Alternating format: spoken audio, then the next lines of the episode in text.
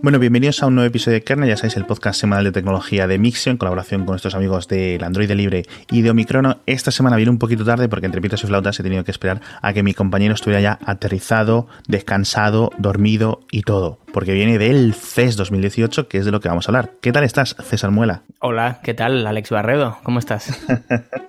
Pues yo bien, al menos no me he tenido que meter ahí, yo qué sé, 50 horas de avión. Uf, yo ya estoy superando por fin el, el, jet lag, pero bueno, ya descansado, aprovechando fin de semana, recapitulando, reflexionando, pero bien, bien, ya estoy bien. Bueno, sé que ha hecho, no sé qué tiempo ha hecho por Las Vegas, pero todos hemos visto que ha caído un chaparrón enorme en mitad de, del sí, evento.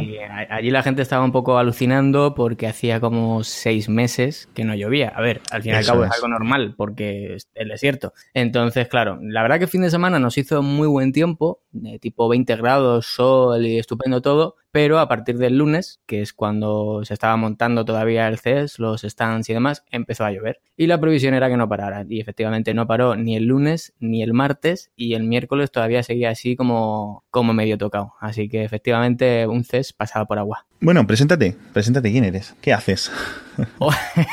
Hola, soy César Muela y soy coordinador editorial de Weblogs SL, empresa más conocida por webs como Sataka, por ejemplo. Entonces, yo soy el, res el, responsable de coordinar las webs de tecnología. Muy bien, es que estás ahí con, con, con tus marionetistas, ¿no? Bueno. El CES de 2018 se ha caracterizado como el del año pasado, un poco mucho por los altavoces inteligentes, los asistentes virtuales, los asistentes inteligentes o los uh -huh. altavoces virtuales, como lo queráis decir. El año pasado fue mucho de Alexa, eh, digamos casi inesperado, porque era un producto, el Amazon Echo y los diversos, eh, digamos, formatos en los que venía embebido el sistema inteligente de Amazon. Y este año Google no ha querido que se repitiera. Yo creo que esa es la sensación que me ha dado, ¿no? Eh, tú sí. quiero que me cuentes ahí, porque desde fuera se veía en plan, han comprado muchísima publicidad, una presencia enorme, es decir, Sí, yo, o sea, la, la, yo creo que fue un golpetazo encima de la mesa que Google quería dar y efectivamente lo hizo ya en, no solo en el centro de convenciones de Las Vegas, que es donde tenía el stand, que luego si te parece comentamos, sino que también por todo el strip, por toda la ciudad de Las Vegas, pues tenía publicidad y no publicidad mmm, pequeñita o, o, que no destacara, sino eran grandes paneles de publicidad, imagínate eh, ocupando toda la fachada de, de, un hotel y allí los hoteles casinos son bastante grandes. En el monorail, este, en el tranvía que hay allí, también tenía publicidad de Google Assistant, o sea que la presencia de Google era como, bueno, es la primera vez que tenemos a Stan aquí en la feria y queremos que se note, ¿no? Al final era como no queremos pasar desapercibidos, no queremos que Alexa vuelva a acaparar titulares y yo creo que lo han conseguido. Exacto, porque ha sido como una batalla, en plan, esto tiene conectado Alexa, esto está conectado con Google. ¿Qué tipos de dispositivos vimos? Porque, o sea, lo típico de la, la nevera con una pantalla y Alexa es un poco ya viejo, ¿no? Sí, eh, por supuesto también va a haber neveras conectadas con Google Assistant, pero al final el mensaje con el que yo me quedé es que Google, al menos Google y también Alexa, eh, ojo, porque comparten una visión muy similar, es que quieren estar en nuestras casas y quieren entrar pues con dispositivos desde eh, el, el, controlador del el termostato, iba a decir el controlador de temperatura, termostato, televisiones, neveras, por supuesto, incluso LG presentó Chloe, el robocito este con los ojos cookies, no sé si te acuerdas de haberlo uh -huh. visto, que sí. bueno, el objetivo que, que, tiene ese robot es como una especie de centro de control eh, de tu casa conectada, es decir, tú al robot le puedes decir, bájame la intensidad de las luces de mi casa, lógicamente tienes que tener unas luces conectadas, porque si no, complicado que lo haga, pero al final claro. el mensaje es ese, que quieren entrar en nuestra casa y no quedarse solo en nuestros smartphones. Eso es, el, el robot este me recuerda eh, un poco al, al Zenbo de Asus, sí. de hace un par de años creo no es un, no es un, digamos, un formato de la electrónica de consumo que, que va a llegar pronto o que parece que la gente tenga interés casi ninguno en, este tipo de robots un poco infantiloides, ¿no? No, y sobre todo porque al final no dejan de ser conceptos. Y volviendo a mencionar otra vez a LG, sacaron ahí varios conceptos de robots. Uno de ellos era como una especie de mayordomo para hoteles, que lo que hacían era entregarte el, el periódico de cada día, te llamaba a la puerta y te sacaba una bandejita el robot y te entregaba el periódico de ese día, ¿no? Entonces, bueno, como ideas pueden ser más o menos ingeniosas, pero yo estoy contigo, o sea, yo creo que la mayor parte de ellos mm, les queda mucho tiempo hasta que lleguen al mercado y sobre todo ya no solo eso, sino que hasta que la gente se los compre, porque una cosa es que llegue al mercado y otra cosa es que la gente lo compre, claro. Claro, y una de las cosas que más me sorprendió es que, eh, bueno, Amazon tenía el Amazon Echo, que, perdón, el Amazon Echo Show, que es este Amazon, uh -huh. que es como un iPad para la cocina, que es así. Sí. Hemos comentado mucho esta guerra, que luego la podemos podemos comentar entre Google y Amazon, pero eh, una de las novedades, al menos a mí de las más interesantes que, que pude ver desde fuera, es la introducción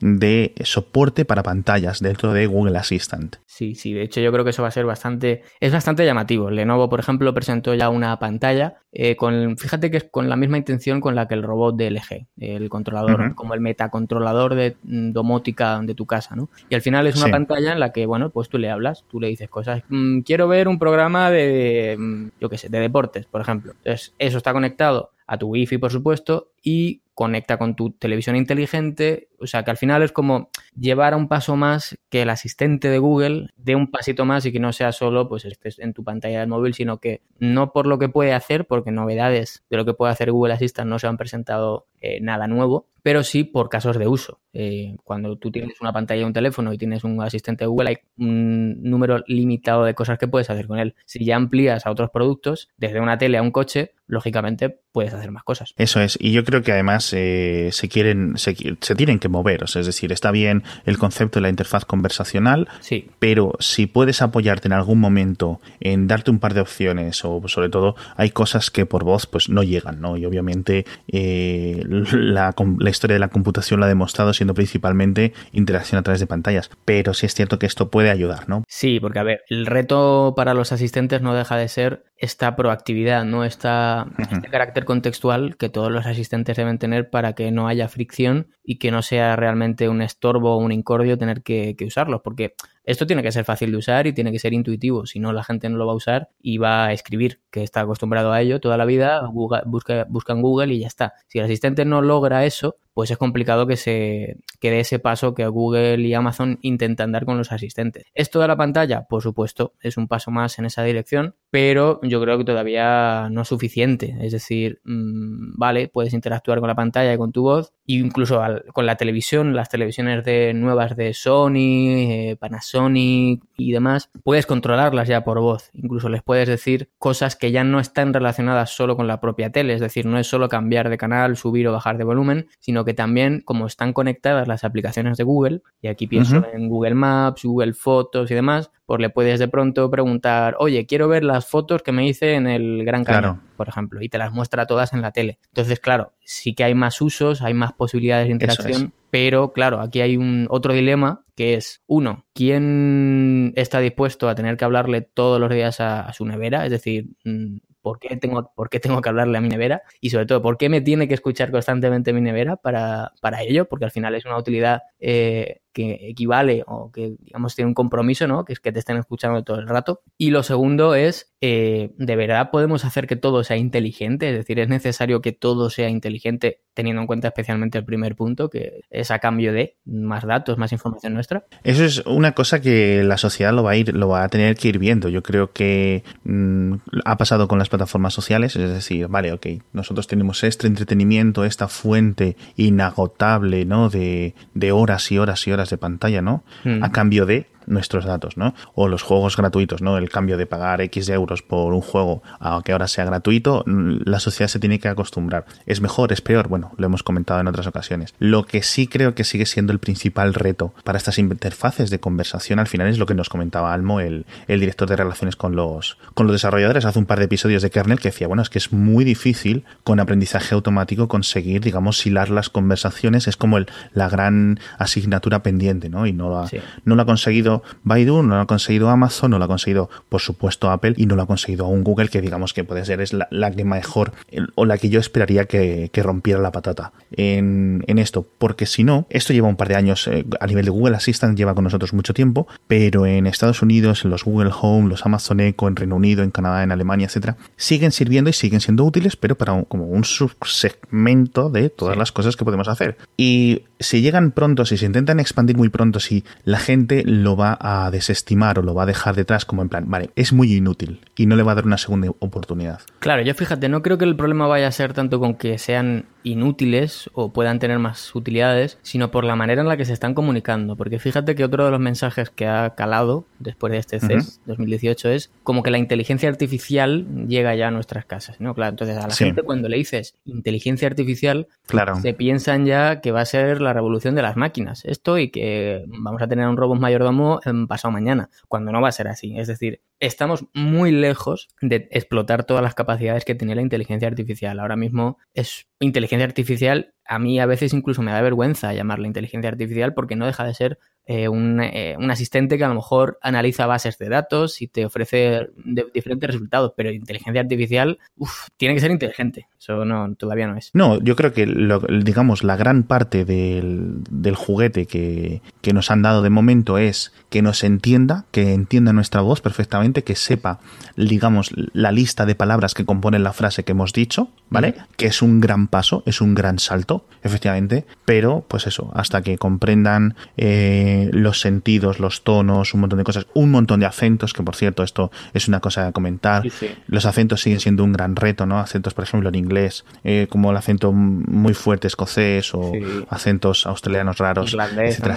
Al final se trata de, que tenga, o sea, para que estos asistentes aprendan y tengan cada vez más, eh, digamos, input, es que tienen que usarse masivamente, es decir, necesitan una cantidad de gente usándolo eh, extraordinaria. Entonces, Claro, ahora mismo yo entiendo el dilema que tienen Google, Amazon y demás, porque necesitan una base muy grande de usuarios para que el asistente siga aprendiendo y por lo tanto siga mejorando, pero claro, tienen que convencer a los usuarios para que lo usen. Entonces, es esa la rueda, ¿no? La, pescadilla que se mueve la cola. Y yo creo que la, de momento su mayor o su mejor intento es casi regalar estos productos, porque un dispositivo inteligente a 50 dólares o a no sé cuántos euros, o embebido en tu móvil regalado, ¿sabes? Porque puedes tener un móvil de Android de 100 euros con un super asistente de la leche que antes era inimaginable, ¿no? Hace, hace cuatro años. Pues yo creo que eso está, es bastante interesante. Sí, sí, y de hecho ya no es solo gratis para los usuarios, sino gratis también para los fabricantes que lo integran en los teléfonos o en los dispositivos. No recuerdo qué fabricante fue o si, o si fue la propia Google que dijo, no, no, es que todo esto lo estamos dando gratis para que todos los desarrolladores puedan utilizarlo y puedan implementarlo en sus sistemas, como diciendo, claro, si es que nos interesa que esto se adopte masivamente y si encima ya le cobráramos a los desarrolladores, a, quien sea por ello, pues cerraría bastantes puertas, claro. No, hombre, es, imposible. Yo creo que la época de cobrar por plataformas se ha quedado atrás, al menos para estas grandes empresas que viven de, de, los datos que absorben, ¿no? ¿no? Como por ejemplo para Adobe. Es decir, Adobe tiene que seguir ofreciendo sus herramientas de pago, pero bueno. En Google Assistant en español es una cosa que lo pregunto y lo, y lo dudo y no sé qué, porque en los teléfonos nuestros está en español. Sí. La gente que tenga el, móvil en español, tú puedes hablar con él en español desde hace un, par de meses o algo así. Creo que llega más o menos parejo. Octubre. Con el Google Pixel 2.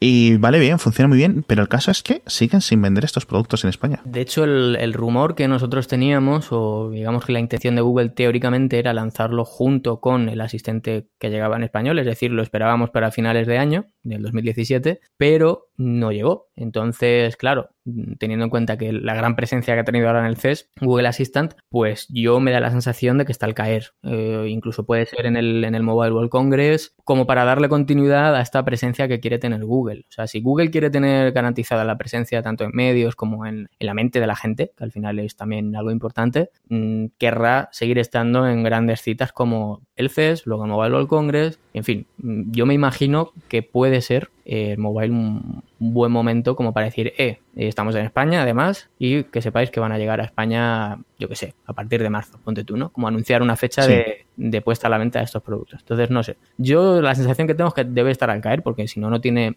o no creo que no vayan a venderse en español porque Google nunca ha dicho lo contrario y no tiene sentido que lo, que lo retrasen más porque el hardware está ahí y el software está ahí. O sea que... Exacto, lo que se supone es que vas a ir en, castellano de España, español de México y en español de Estados Unidos. No sé, obviamente hay un... Eh, español de España es un, es un ente, digamos, muy difuso, pero el español de México es eso, ya es súper muy difuso, ¿no? Y el español de Estados Unidos, pues con todas las diferentes, digamos, trasfondos eh, culturales de, de toda la gente que habla español en Estados Unidos, pues tiene que ser bastante difícil de hacer, pero bueno. Se supone que también llega en italiano, ¿no? Ahora, o bueno, en principio. Sí, en, principio, sí, sí, lenguas latinas, ya sabes lo que tiene, ¿no? Te iba a decir antes que en los de Estados Unidos, claro, que se tienen que enfrentar a situaciones típico. Claro. Eh, Google, quiero vacunar la carpeta. Es como, ¿cómo? Eh, claro claro, pasarle la, aspiradora. es que no es lo mismo, ¿sabes? Los, el, el, acento de los boricuas en Nueva York, el no sé qué, los, los dominicanos, los, los que sean, digamos, procedentes del norte de México, etcétera, todos los cubanos en Florida, un montón, ¿no? De, diferentes trasfondos y diferentes acentos, que es que se te hace hasta para un nativo de español de cualquier otro país de, ¿no? de América o de, o de Europa, es, es, complicado escucharlo, con lo cual para estas máquinas más. Entonces, ha habido, al menos este año ha estado equilibrado, Google Home versus Amazon Echo, ¿no? En, el CES, cosa que el año pasado no está. Sí, porque al final, claro, Google ha dicho que va a llegar a unos dispositivos, Amazon ha dicho que va a llegar a los PCs, porque va a llegar a, a PCs con Windows. Ah, cierto. Eh, entonces, claro, mm, unos llegan a un sitio, otros llegan a otro, pero al final el objetivo, como decíamos hace unos minutillos, es, eh, queremos llegar a todos sitios. Entonces, estar en todas partes. Claro. Eh, me, hace mucha gracia, perdón, me, más que gracia me resulta muy curioso el, ímpetu de Amazon por, por ponerlo en dispositivos con Windows 10. Al final los, los fabricantes están tan, digamos, tan necesitados de, en plan, la pequeña, el pequeño dólar o dos dólares que puedan rascar por cada ordenador vendido porque Amazon no les, venga preinstalado, etcétera. Es interesante para ellos, pero sobre todo porque Windows 10 tiene Cortana preactivado, ¿no? Y se supone que Amazon y Microsoft anunciaron que Cortana iba a poder comunicarse con Alexa y viceversa. Eso es. No sé al final esto en qué ha quedado, pero bueno, también es cierto que hay que vamos a tener que aprender a vivir, yo creo que con, múltiples asistentes, pero sobre todo, mm, por favor, yo creo que este es mi mensaje de, que lo estoy viendo y lo, lo, estamos viendo. Como estos asistentes no se entiendan entre ellos, va a ser o sea, yo creo que eh, a lo mejor en Estados Unidos no, pero aquí hay que empezar a presionar a los eh, burócratas de Bruselas para que empiecen a, cortar bacalao y decir, mira, aquí os empezáis a interconectar o esto va a ser un, un, cacao. No, y sobre todo porque va a ser peor para ellos, porque como en todos los mercados, la, mayor, la tendencia normalmente es a la consolidación. Es decir, no puedes tener cinco asistentes de voz funcionando y encima que no se entiendan entre ellos. Eso sería de loco. Y aquí en este caso, sí, sí, dime. No, y cada, y cada asistente hará mejor unas cosas y otras otras. Claro, eso es. Entonces, por eso, porque uno puede hacer unas cosas mejor que otras, lo bueno para todos los usuarios es que, uno, se entiendan y dos, que mm, trabajen juntos, porque al final habrá un único asistente, a lo mejor, que se que adquiera patentes de uno y patentes de otro y que se convierta como en el mega asistente, ¿no? Pero bueno, en cualquier caso, como tú decías, nos tocará una etapa de convivencia. Sí, yo lo que veo aquí, ¿sabes qué veo? Como eh, cuando llegó el iPhone, por ejemplo, iOS, iOS era eh, bueno, ¿no? Eh, era bueno de por sí. Hmm en su salida, pero recuerda que venía sin aplicaciones. Y Steve Jobs dijo, no, es que esto no necesita aplicaciones. Si quieres una aplicación, tienes este navegador tan bueno que es Safari, que es el mismo que del de Mac OS X, y te guardas la página en, el escritorio. Y la gente tardó como dos meses en hackearse las APIs y tal y desarrollar sus propias aplicaciones en plan. Y luego, con la versión nueva del sistema operativo, la segunda, dijeron, venga, vale, venga, ya podéis desarrollar aplicaciones nativas, etcétera. Yo creo que esto es lo que va a pasar. No con aplicaciones, pero sí a lo mejor con, digamos, asistentes o habilidades o acciones específicas para un vertical, es decir, una aplicación que sea muy buena para el tiempo, una aplicación que sea muy buena para los deportes. Entonces, cuando yo le diga Alexa o Google o Siri, dime los deportes, me va a conectar con esa parte. No hace falta que Google desarrolle esa parte. A lo mejor Google le digo, dime el tiempo para hoy. Te dice, va a llover, perfecto. Pero si le digo, por favor, mm, dime el tiempo para aquí, em, qué tipo de presión atmosférica, no sé qué, ¿sabes? Algo más avanzado. Ese, ese tipo de, eh, asistentes o de partes que se puedan interconectar especializadas, yo creo que puede ser lo más eh, interesante. Y bueno, hablando de tormentas, ¿qué pasó con lo del apagón? O sea, de repente, eh, eso quiero que me lo contéis, porque me has contado antes que de repente decía, no llovía, se fue la luz, estuvisteis como dos horas sin luz. Sí, sí, fueron como cerca de dos horas. Esto fue solo en el centro de convenciones, ¿eh? no fue en todas Las Vegas.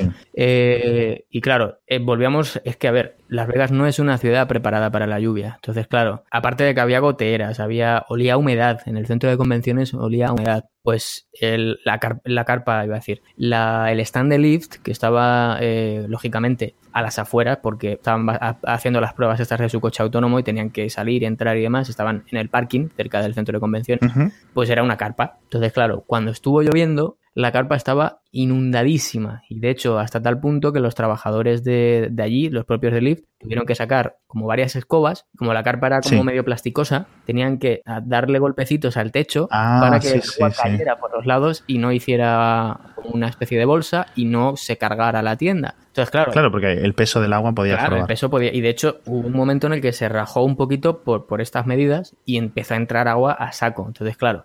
Eh, quiero decir que llovió mucho. Eh, no es algo que, que fuera, ah, han, caído cuatro gotas y Las Vegas, como es un desierto, no están preparadas. Bueno, pues el apagón me imagino que afectó a temas de alimentación, desarrollo energético y pum, pues se fueron todas las luces. Es cierto, por ejemplo, que Samsung en su stand no se les fueron todas las luces porque ellos tenían energía de esta alternativa mm, por si acaso estas cosas no pasan. Entonces hay, un montón de cosas de Samsung, por ejemplo, que no se, no, se les fueron las luces. Mira, siempre ha habido clases, ¿no? En todo, también, en, también en los apagones. Pero bueno, que al final fue como la anécdota de el evento tecnológico más grande del mundo está a oscuras, ¿no? Es como el, un titular interesante. Era irónico, ¿no? Sí, muy. Y bueno, me estabas comentando Lyft, te montaste en el coche autónomo de Lyft. Bueno, en uno de los grandes acuerdos que tiene Lyft, la gente que escuche Mixio sabe la brasa que doy, ¿no? El Lyft es una de las compañías más interesantes y Lyft no se está casando con nadie, está teniendo acuerdos con Cruise, de General Motors, con la propia Aptiv, ¿no? Que son los que, en que te montaste y con más compañías. Es decir, está intentando desarrollar coches autónomos eh, y diferentes flotas con diferentes empresas y tú te montaste en los de Aptiv. Eso es, que es la compañía británica que lo que están haciendo es desarrollar pues un modelo de conducción autónoma totalmente autónomo, ¿vale? el, cuando yo me monté en el coche, bueno, ya me lo explicaron antes de entrar por si me llevaba un chasco, había un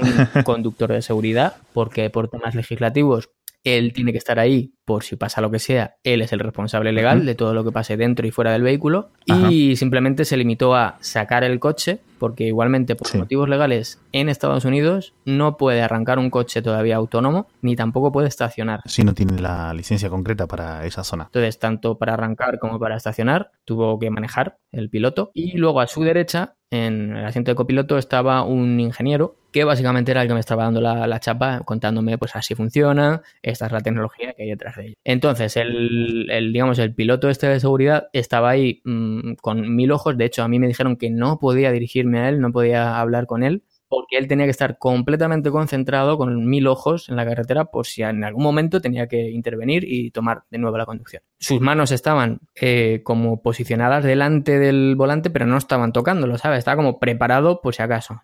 Sus pies pues, estaban relajados, pero también estaban cerca de, los pedales. En cualquier caso, la experiencia fue, pues, hombre, yo tampoco me esperaba algo espectacular, ¿no? Pero me esperaba, yo qué sé, pues un frenazo o algo, alguna curiosidad o algo, pero en realidad fue un viaje tan tranquilo, o sea, muy no, no pasó nada. Es decir, hubo un momento en el que dos peatones se cruzaron así porque no miraron, pero lo típico que cruzan mirar la carretera y el coche como que frenó un poquito la marcha, pues como 10 metros antes de, cruzarse con ellos, ¿sabes? O sea que el coche los vio con antelación y ya empezó a frenar. Luego sí que hubo un momento un poquillo más crítico, por decirlo de alguna manera, porque tampoco fue para tanto, y es que eh, había tres carriles, estábamos detenidos en un semáforo, ya sabes, la gente lluvia, mucho tráfico, mm, en fin, todas estas cosas que pasan con la lluvia, y al ponerse el verde del semáforo, un coche no puso el intermitente y quería pasar del carril de la derecha al del medio para utilizar el medio para adelantar, ¿vale? Entonces esto lo hizo mm, en cuestión de segundos y claro, se interpuso en nuestro, en nuestro camino, en el camino del coche autónomo. ¿Qué hizo el coche? Bajó la velocidad, ahí sí que dio un pequeño freno un poco más brusco, pero nada en plan de esto que, te echa para adelante como si fuera un accidente, sino que fue un, poquito más brusco de lo habitual, pero nada que no haga un, humano. Es decir, con el mensaje que yo me quedo al final es, mm, es que si a mí me tapan los ojos, eh, yo no me habría dado cuenta de que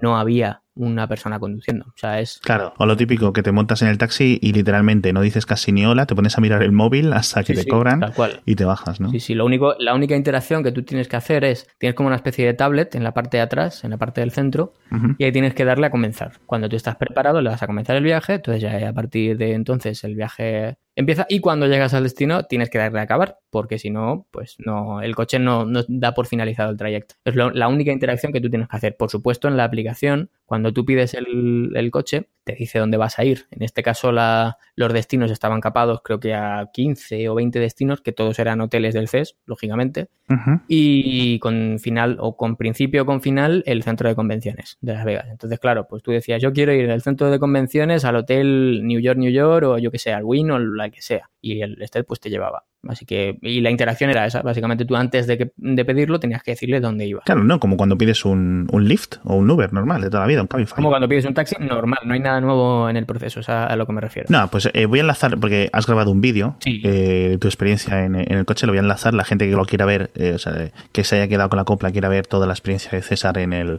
en el Aptiv, bueno, en el Lyft con tecnología de Aptiv, que por cierto, los, todos los sensores, la, digamos, la Macedonia de sensores que tiene tienen por fuera, en, en, los de Active, o sea, en los que están, digamos, retrofiteados, no sé cómo se dice muy bien, por, por Active, eh, no se nota mucho, no, se diferencia mucho de un coche. No, no, de hecho están bastante bien camuflados. Hay, por ejemplo, uno en, el espejo retrovisor. Hay, lo que pasa es que como tiene la misma pintura del, coche o son del mismo color, pues no se nota nada raro. De hecho, la gente no lo no percibía. Había que fijarse muy bien que era un coche autónomo. Eso es. Porque, claro, normalmente eran los coches autónomos tienen estos sensores por todos lados y parecen como con una araña encima, ¿sabes? Pero aquí no. Esto estaba bastante bien disimulado. Es lo que le. bueno, los de los últimos dos años, normalmente lo que va arriba, la coronita esta, es el líder. Y bueno, que le llaman el cubo del Kentucky Fried Chicken, porque es, es del mismo tamaño hasta, hasta hace poco, o sea que los están reduciendo mucho, ya sabes. Eh, casi cada trimestre hay como un avance súper eh, grande en este tipo de tecnología, alguno de los proveedores de, de LIDARs. Y claro, si tú estás en San Francisco, por ejemplo, que es común relativamente común ir viendo ya coches autónomos de diferentes empresas que están probándolos. Eh, dices, vale, y tú vas en tu coche o en tu bici andando, etcétera, ves un, coche con, el cubo del Kentucky Fried Chicken arriba y sabes que es un coche autónomo y adaptas tu conducción a él, ¿no? Aunque sea como mera curiosidad. Pero cuando se reduce, cuando pasa desapercibido, le va a pasar como el señor este que ha salido en el, en el digamos, en el semáforo un poco pitado. Te esperas que sea un humano, no sé qué. Y que tenga una reacción como humano, claro, efectivamente. Ese es el, Claro, que te pite y que no sé qué. que nos comentaron que solo hubo un accidente con él eh, en las fases de prueba y era no por el problema o un fallo del propio coche, sino que el, vamos, que se chocó alguien contra el coche autónomo, no fue al revés. O sea, no fue error del coche autónomo, fue error de la persona que se chocó contra el coche autónomo. Eso es. Sí, en la, también, también le ha pasado lo mismo a Waymo. Dice, cuando vez que Waymo hacía no sé cuantísimos cientos de millas o cientos de miles de millas, ¿no? O actualizaban, decían, bueno, 3 millones de millas, 4 millones de millas recorridas en modo autónomo. Y salía en la prensa, no, ha tenido un, autónomo, un, accidente porque lo tienen que, decir las autoridades y los registros quedan públicos. Y, siempre era en plan, un señor que se ha empotrado, ¿no? o algo así. Bueno, leves golpes, ¿no? Contra el, el coche de Waymo de, de Waymo, pero que queda claro un poco, ¿no? Y se están proponiendo en diferentes legislaturas, o sea, perdón, en diferentes legislaciones, incorporar algún tipo de distintivo a los coches autónomos, a nivel de matrículas, a nivel de, como por ejemplo los, los coches, los taxis, etcétera, que indique en plan, esto es un coche autónomo, no te esperes que esto es una persona, ¿no? A lo mejor durante estos... debería llevarlo, claro, lógicamente, porque su actitud contra ese, contra ese vehículo tiene que ser diferente. O sea, tú con un humano puedes esperar, que está mal, porque no puedes prever el comportamiento de una persona, sino tú tener en todo momento el control del coche. Vale, estupendo. Pero si es un coche autónomo y sobre todo en un mundo en el que todavía los coches no son autónomos, pues eh, hay que, digamos, identificarlos claramente por lo que pueda pasar, al menos al principio. Y otra gente, dentro del campo del desarrollo de los, de los coches autónomos, decían, no explicaban, no, no, no, lo mejor es que no tengan ningún distintivo, ¿no? Eh, a, no ser que lo notes tú por fuera, pues porque tiene forma de patata y no hay nadie al, bordo, ¿no? que lo veas tú cuando estás en el semáforo al lado. Pero decían que, que es mejor que la gente condujese eh, de forma normal, porque si no, digamos, eh, su, el aprendizaje de las flotas iba a estar un poco torcido. Eh, sigamos, si la gente reaccionaba como de, forma distinta a que se esperaran que fuera una persona. Por eso, no sé si acuerdas que al menos salió un mixio de una universidad que estuvo probando el, un supuesto coche autónomo en una furgoneta, pero realmente había uno, uno de los estudiantes, uno de los undergrad, disfrazado dentro o ah, eh, haciéndose pasar por él, por el asiento de, conductor, ¿no? Entonces él iba manejando el volante desde abajo un poquito, pero claro, cuando paraba el semáforo, tú mirabas y no veías a nadie. Y era para ir grabando con cámaras cómo reaccionaba la gente. Y esto es un subcampo ¿no? de, del aprendizaje automático para la conducción autónoma bastante interesante. Sí, imagínate que eres un guardia, un policía o un control de, de tráfico y ves un coche de repente que va vacío. Vamos, yo cogería mi, mi coche y iría detrás de él. Vamos, aquí hay algo raro. Entonces, eso hay que, yo creo que, digamos, mi posición es que hay que identificarlos, al menos por ahora. Durante, yo creo que sería lo bueno, o sea, porque sabemos que de 2019 a 2021 va a haber una implantación o una rampa de lanzamiento, ¿no? De los coches autónomos en diferentes grandes ciudades, a nivel sobre todo de flotas, al principio, de flotas de taxis, coches de, coche compartido, etcétera, y va a haber que identificarlos. En 2030 ya, veremos, ¿no? ¿Sabes a lo que me refiero? Dentro de unos años ya a lo mejor ya vemos, no, no hace falta. O empiezan a identificar los coches donde va un humano. Es decir, cuidado, ¿eh? que aquí va es, eh, conducido por un ente biológico. En vez de peligro bebé a bordo, peligro humano a bordo. Tal cual. Eh, y bueno, no tenemos mucho tiempo ya, pero me gustaría comentar porque se ha confirmado que el Galaxy S9 se retrasa para el Mobile World Congress. Hubo estos rumores de que a lo mejor enseñaban un poquito la patita en el CES. Al final no ha sido así. LG eh, sí fue al CES, fue su, uno de sus CEOs o uno de sus grandes directivos, no recuerdo muy bien quién, y dijo que esto de los teléfonos, la renovación anual de teléfonos forzosamente cada 12 meses como un reloj, que se había acabado lo cual me parece bastante interesante. lógico, en algún punto se tiene que acabar. Claro, no necesariamente significa que LG vaya, digamos, a despriorizar o a cada vez en plan, bueno, pues sacamos este teléfono cada 15 meses, luego cada 18, luego a lo mejor lo renovamos un poco así, pero claro, cada 12 meses como un reloj, pues no todas las empresas se lo pueden permitir, sobre todo si no están teniendo un súper gran éxito a nivel financiero. Y sobre todo como LG, que ya tuvo el chasco del tema este modular, entonces, claro, pecaron, bueno, fueron bien porque experimentaron, lo hicieron bien, pero claro, se pegaron un chasco ahí enorme. Entonces dijeron, pues ¿para qué nos vamos a meter prisa en cada 12 meses sacar un teléfono si a lo mejor en el 13 mes, en el mes número 13, podemos tener un teléfono mejor acabado y con mejores prestaciones? Yo creo que ahora mismo LG está en un punto más de mirar eh, posicionamiento de calidad antes que ser primeros o llegar antes que nadie, creo yo. Hacen bien, porque a mí el G6 me gustó mucho. Sí, sí, el V30 es una máquina también, o sea... Y el V30 también está muy bien. Entonces, este año yo creo que el S8 estuvo tan a punto de rozar, eh, y el Note 8 sobre todo, ¿no? Eh, cosas tan buenas, ¿no? Y, o sea, hubo como dos quejas generalizadas. La posición del, sensor de huellas, es en plan, ah, no sé qué, hubo mucha queja, y que se desliza, y que era como muy resbaladizo. Si solucionan esas dos cosas, con el procesador nuevo, más refinado no sé qué, no hacen la cagada del botón específico de Bixby, oh. que por cierto, veremos, hemos hablado mucho de asistentes y quería comentar esto, es imposible que que, quiten Google Assistant en el S9, va a seguir estando ahí. Mm. Pero vamos a ver cómo evoluciona Bixby, porque, digamos, dentro del campo de los asistentes, de momento es como el que menos piensa la gente, ¿no? El que menos, digamos, noticias acapara. Pero es uno, es muy distinto, es distinto y hace las cosas de forma distinta, las hace un poco más, digamos, como lo harías tú como persona, ¿no? Interactúa con el móvil. Efectivamente, es muy distinto, pero y una cosa que tampoco hay que pasar por alto es que va a estar en los teléfonos Samsung que no son poca mm, cosa de poco en el mercado, y va a estar también a partir de ahora en televisiones. Es decir, Bixby va a llegar a las televisiones de Samsung. Va a llegar también a los eh, tipo neveras y demás, también quieren meter Bixby. O sea que